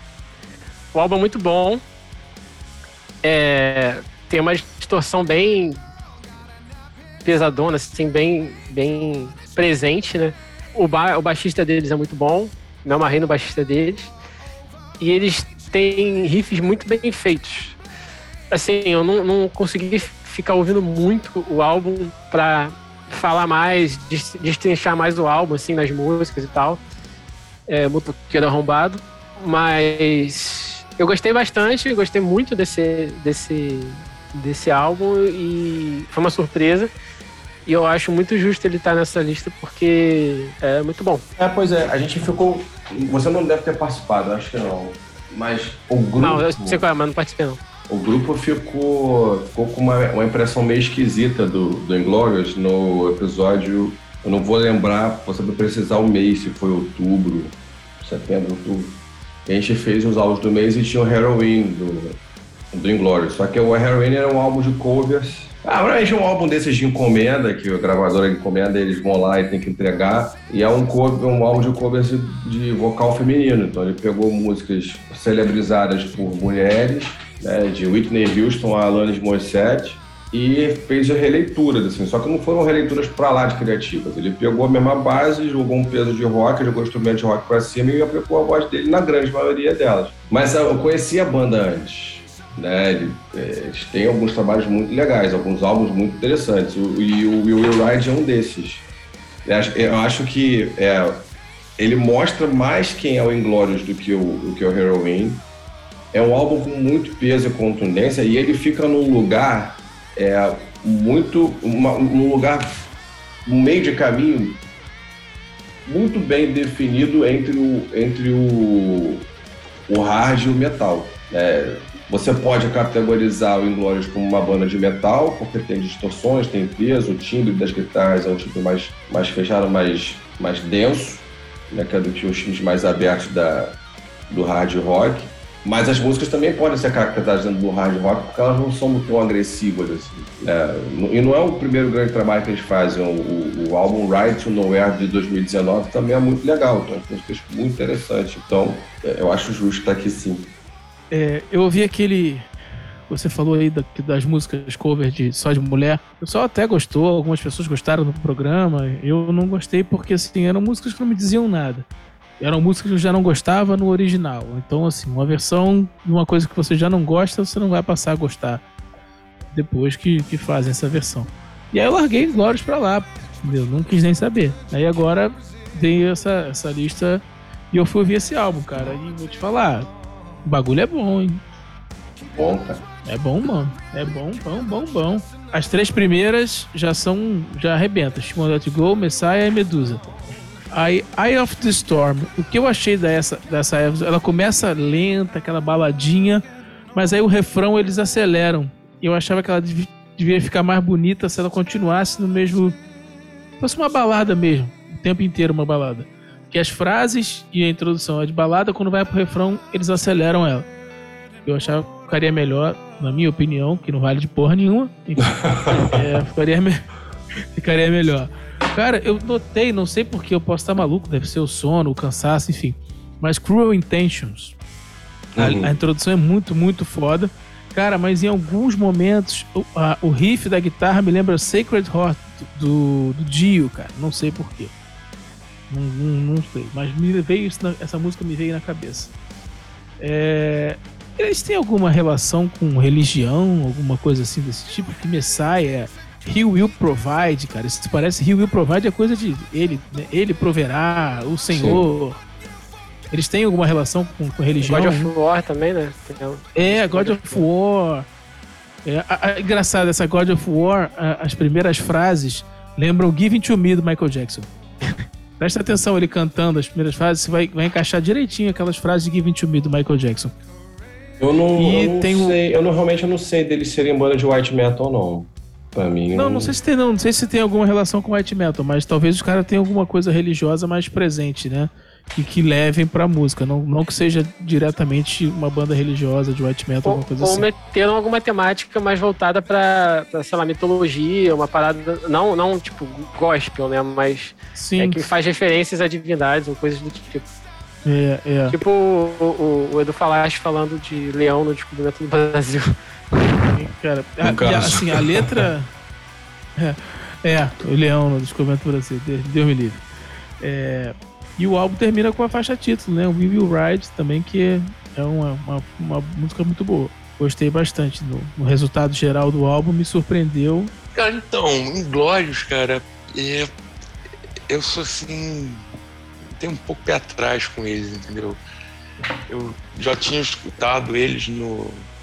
Eu conheci eles no segundo álbum, lá de 2017. E desde então, assim, quando vai lançando eu vou ouvindo, mas assim, nunca, nunca bateu, entendeu? Tipo, eu sempre ouvi, acho legal, acho um trabalho bem feito, acho que o cara canta bem, mas eu, eu não sei, não sei, não, eu não, não vejo tanta melodia, assim. Eu, eu acho que é um som mais bruto que eles fazem, entendeu? Então, não, não me agrada muito, entendeu? Assim, tem músicas legais. Esse álbum ao vivo, eu acho que eu, eu acho que ele vai ser o tipo de banda que eu gostaria de ver ao vivo. Porque o álbum ao vivo eu já curti.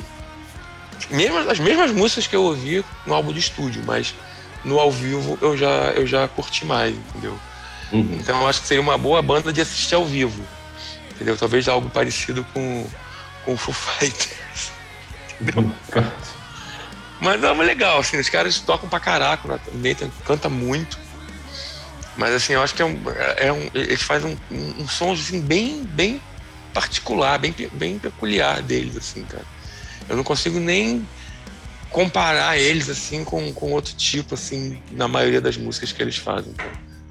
E acho que isso é coincidência que o Bruno falou de, de ter alguma coisa mais é, white metal no, no, álbum deles. Não tem, acho que nunca vi nada, li nada disso relacionado com eles, não. Mas é um legal, cara. Dentro dessa linha de rock do que a gente ouviu, esse ano é um álbum bem interessante. A gente acha que nesses 10 álbuns a gente conseguiu abranger um pouco vários, vários, vários pontos do espectro do, do rock. É verdade. Então, assim, a gente tem com metal tradicional, com Iron, a gente tem metal melódico com Halloween, a gente tem o último grande mainstreamer com Foo Fighters, tem é, hard rock com Nestor, com Nestor, né, com Nestor, tem as novidades com The Truth Dirty Honey, né, o Nestor e o, e o Wet né, nessa linha mais, mais hard, tem o Glorious que está ali no meio do caminho do hard do metal, tem o rock tradicional do Timothy Coates em Dead Daisies, então tem uma lista interessante aqui. Para quem gosta de lista, final ficou assim, ó. Dead Daisies, Holy Ground, Dirty Honey, Dirty Honey, Nestor Kids in a Ghost Town, Foo Fighters, Medicine at Midnight, Halloween, Halloween, é, Iron Maiden, Senjutsu, Wet Retransmission, The Damn Truth, Now or Nowhere, Smith Kotzen, Smith Kotzen, Inglorious, We Will Ride.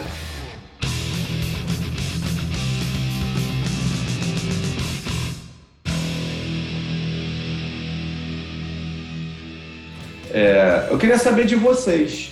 Qual o top 10 de vocês, particularmente? A gente falou aqui do top 10 do Farofa com a votação de todo mundo. Particularmente, qual é o seu top 10, Pedro, de álbuns de 2021? Vamos lá. É, não tá na ordem, tá? Eu não parei para montar na ordem do primeiro por último, não, porque eu acho que todos são muito bons. E até fiquei chateado de ter deixado outros de fora que depois eu até faço uma menção honrosa. Mas vamos lá. DJs, Hail Satan, Hail Satin, Satan, Satan, não sei como é que fala isso. É, o álbum do, do Foo Fighters tocando é, Bee Gees, né? E, e com as músicas ao vivo do, do Medicine at Midnight, algumas músicas, que inclusive me fez gostar de Shame Shame, que eu não gostava da música e comecei a gostar a partir dessa versão ao vivo, que eu achei bem legal. É, The Black Keys, Delta Cream, que a gente também falou no início do ano, um álbum mais puxado pro blues rock, né? Blues rock, pro blues tradicional, das raízes deles. Chip Trick, In Another World, que eu não conhecia, eu não conhecia Chip Trick, a não ser é, por causa de Surrender. E In Another World ficou do caralho, esse álbum é muito bom, um, um rockzão clássico, assim, que eu acho que todo mundo deveria ouvir. Teve o The Damn Truth, que a gente falou hoje. Heavy Feather, Mountain of Sugar, que a, a banda sueca e tal, tem, toca um, um, rockzão também das antigas. E eu acho até melhor que The Damn Truth, mas os dois são igualmente bons assim para estar no top 10. É, de nacional, tiveram duas aqui: Meu Funeral, o álbum Modo Fufu é, também tem o modo Fufu ao vivo. Meu filho é uma banda de punk rock aqui do, do, do estado do Rio. E eles, eles, têm uma pegada engraçada também. O Instagram deles faz umas promoções engraçadas assim pra banda. É, Rafa Martins, que é o, é o guitarrista da. Um dos guitarristas e vocalistas da, do Selvagens à Procura de Lei. Ele lançou um álbum chamado Paisagens, que é um álbum meio, meio folk, meio pop, meio MPB, sei lá. É, Inhaler, que a gente já falou também, o, o álbum It Won't Always Be Like This, do filho do, do, do Bonovox, né? Não é, não é cópia de YouTube, só tem algumas referências e é muito bom. O álbum do Miles Kennedy, The Ides of March, também dispensa comentários, muito bom. E o Dirt Honey, Dirt Honey que a gente falou hoje, que o mel sujinho, que é bom demais. Ainda mais botando em cima do sorvete. É isso aí, fica bom. Cara, então, o meu top 10 ele vai bem pro, um, pro, pro estilo que eu gosto, vem mais pro, pro hard rock, pro melodic rock. É, também vou meio que falar fora de ordem, para não ser injusto. Desse, do top 10 que a gente falou hoje, o, o álbum do Nestor e do Et. E eu, cara, eu recomendo também Seventh Crystal, é, álbum, um álbum Delirium. O Robin Red também, com o, Robin, o é, chamado Robin Red. A Chess Kane, a menina da Irlanda, também canta pra caraca, hard rock. Um pouco pop, assim, no álbum dela puxa muito, muita referência anos 80, então assim, é, muito, muito bom também. O álbum novo do Eclipse eu gostei, Wired. É, o Kent Healy, que é o vocalista do Perfect Plan e o álbum do Black Diamonds, que é o No Tell Hotel. É um hard um pouco mais, mais pegado para um, um metal, mas também é bem, bem legal. E saindo um pouco disso, para não dizerem que eu só escuto isso, eu gostei demais do álbum do Paul Stanley Soul Station, Now and Then, que ele faz versões, covers ou versões de clássico dos anos 60 e, e coloca duas músicas autorais no mesmo estilo. Muito bom, um álbum assim que, pô, eu escuto pelo menos quase uma vez por mês. E uma indicação do Pedrão que ele tinha que ter colocado no top 10 dele, que ele não colocou, que é o Brother Maven, 2021, que é um álbum, assim, é um, um rock meio pop, meio blues, assim, mas muito, muito, muito bom. Entendeu? Assim, poderia citar mais uns 20 que eu já ouvi, o álbum novo do Offspring também, que tá muito bom. Espero que eles toquem bastante no, no Rock in Rio, no dia que eu vou. E é isso aí, galera.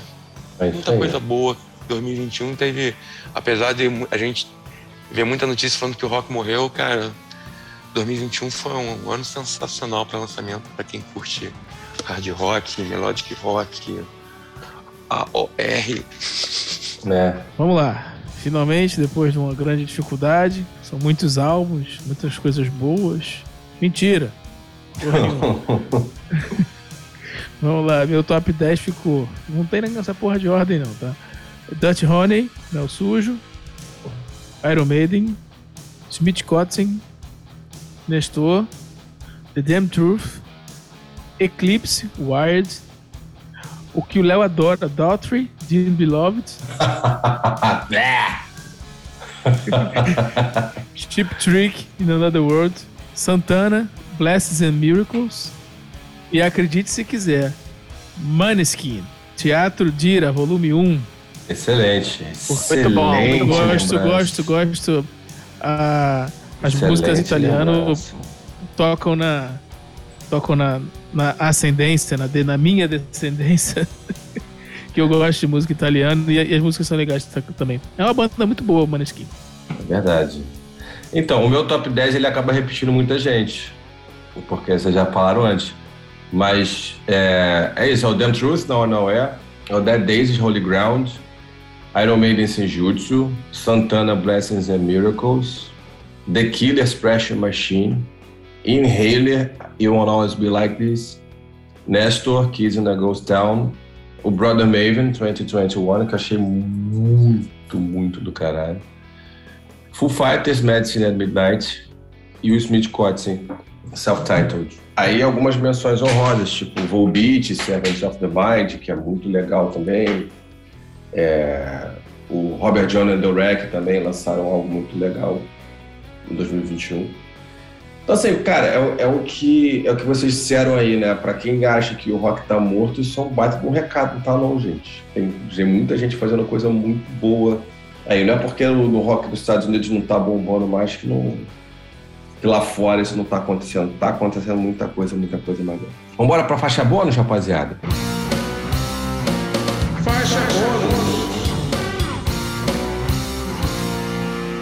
Então vamos lá. Aníbal, sua faixa bônus de hoje. Cara, a minha faixa bônus é, eu vou ser bem humilde, é a minha lista no Spotify do Top 2021. Então é só procurar lá Top 2021 Hard Rock, Melodic Rock vai encontrar um pouco de tudo que eu escutei, que eu selecionei. Que seis horas, quase sete horas de música. Um pouco da que a gente falou aqui, coisas que eu ouvi que não, que eu não, não deu tempo da gente falar aqui. Que vai desde o swing wave, partindo pro melodic rock, passando um pouco por, pelo pop, música rock em espanhol. Então tem de tudo um pouco. Então procura lá, lista aberta, Top 2021, Hard Rock, Melodic Rock em War. É só procurar lá Hail Gel, H-A-L-E-G-E-O, que você encontra minha, meus melhores de 2021 nesse estilo aí. Brunão, só faixa bônus de hoje aí. Minha faixa bônus de hoje é uma música de um, uma banda que eu tenho ouvido direto nas últimas semanas, que é o Eclipse, a banda sueca, Neto de Martin. É... Cara, e a música, é, essa música surgiu no momento, você, Léo e Pedrão sabem, e o nome da música é SOS. Olha aí. É, é. E aí, e curiosamente, você, Léo e, e, Pedrão, que foram os que ouviram o meu SOS e, que me direcionaram, me, me deram ajuda pra, pra eu segui lá no, no caminho que eu tinha que seguir. Tem que fazer um agradecimento público, né? Por terem Tem aquele carro aturado. de som, né? Que, que vai Isso, na porta da, pessoa. Na porta de, da pessoa, soltando, soltando fogos. Pedro, sua faixa boa. Vamos lá. Cara, é, em meio a, a, a muitas indecisões aqui para montar faixa bônus durante o episódio. Eu cheguei até a é, pensar em montar aqui minha, minhas menções honrosas do ano de 2021, mas algumas coisas já foram faladas aí, como Santana e tal. Então eu vou fazer o seguinte: eu vou citar uma música aqui, vou na vibe do Bruno, vou botar uma música que tem é, me chamado muita atenção esse ano. A música foi lançada esse ano, 2022. É a música What I Need do Goodbye June, desse último álbum deles, See Where the Night Goes. Que é um álbum assim que metade do álbum é, é, é, é o Greta Van Fleet do ACDC, mas é um álbum muito bom e essa What I Need é uma balada que, assim, você, eu, pelo menos acontece comigo, né? Quando tá tocando, né, aquela voz do cara agudinha ali e tal, e, muito feeling, piano no fundo, assim, eu, não tem como eu não ficar parado, assim, prestando atenção e, e é, é, é, é, comovido mesmo, né, com a música, porque a música é muito bonita. É, eles são uma banda de, de, de, rock, né, eles, eles têm uma, uma pegada até bem bacana, mas chega nessa balada, assim, é, ela pega de jeito, assim, é, é uma música muito boa, eu acho que todo mundo tem que ouvir essa música, pelo menos uma vez, assim, na vida e, e parar para prestar atenção, porque a, a, a emoção que eles colocaram do lado de lá na hora de gravar, eu sinto aqui na hora de ouvir. E bato palmas. E é isso. Chega a minha faixa bônus. A minha faixa bônus de hoje, eu já mencionei ela durante o episódio. É o novo single do Nestor, é Signs in Blood. A música é muito legal. Tem umas guitarras cavadas muito legais, muito boas. O clipe é, é muito, é muito legal também, porque dá essa sensação de, de ser um, um, um um clipe autobiográfico. O clipe ele conta a história de adolescentes num quarto, numa garagem, é, tocando instrumentos e criando as músicas deles. E aí, no caso, quem tá. O, o, né, a música que eles estão tocando é Signs in Blood. Não estou aqui cravando que essa é uma música das antigas, mas é, o clipe representa isso. É, conta, é, imagino que ele conte muito da história da banda lá atrás, como eu falei, que é uma banda que surgiu em 89 e que terminou em 95 sem muito fôlego, lançou um ou dois materiais, não sei nem se foram álbuns que eles lançaram, mas lançaram os materiais e a, e a, e a forma como eles tratam isso, o respeito com que eles olham para a própria história, olha só, isso foi assim naquela época e hoje isso aqui é assim. E é muito legal, assim, eu imagino que, que, que revisitar essa história deles tenha sido muito legal para eles. No momento que, assim, que eles começam, é, de certa forma, mesmo que no nicho, que a tecnologia permite que eles eles comecem a mostrar o trabalho dele para mais pessoas, são mais de 60 mil seguidores ou ouvintes né, no, nas plataformas. Assinaram com a Napalm Records, que é uma baita gravadora, tem alguns artistas muito legais, incluindo uma banda que eu gosto muito, que é The Vintage Caravan. Eles começam, a coisa começa a funcionar para eles, né? Eles, me, me, me, passa um pouco a sensação que eles resolveram voltar numa coisa mais sem compromisso, fazer um som mais satírico, mais zoeiro, mas como a coisa começou a, a, a ser bem aceita, a ser ouvida, eles estão indo por um caminho agora de uh, mais autobiográfico, que é mais emocional, não é tão zoeiro, né? O próprio clipe, ele não é tão ele, ele é zoeiro, ele, eles tratam com bastante carinho. Então vale ver o clipe de Signs in Blood e ouvir a música Signs in Blood nas plataformas. Na minha playlist ela já está, as melhores de 2022 ela já está Então fica aí a dica faixa bônus de hoje neste Signs in Blood. Valeu! Esse foi o Farofa 35. Espero que vocês tenham curtido. Se tiverem um tempinho de vocês, gastem lá o tempinho ouvindo os álbuns de 2021, façam a própria, a própria, o próprio julgamento. Se vocês não concordarem ter outros álbuns, manda pra gente nas redes sociais. A gente vai gostar de saber. E fica ligado, porque a gente vai falar de muito mais álbuns agora ao longo de 2022 e ano que vem, muito mais cedo, que a gente já está avançado no ano, a gente está falando dos álbuns 2021. Ano que vem a gente vai falar mais cedo, mas vamos continuar em 2022 com os melhores do ano. Valeu! Grande abraço, segue com a gente.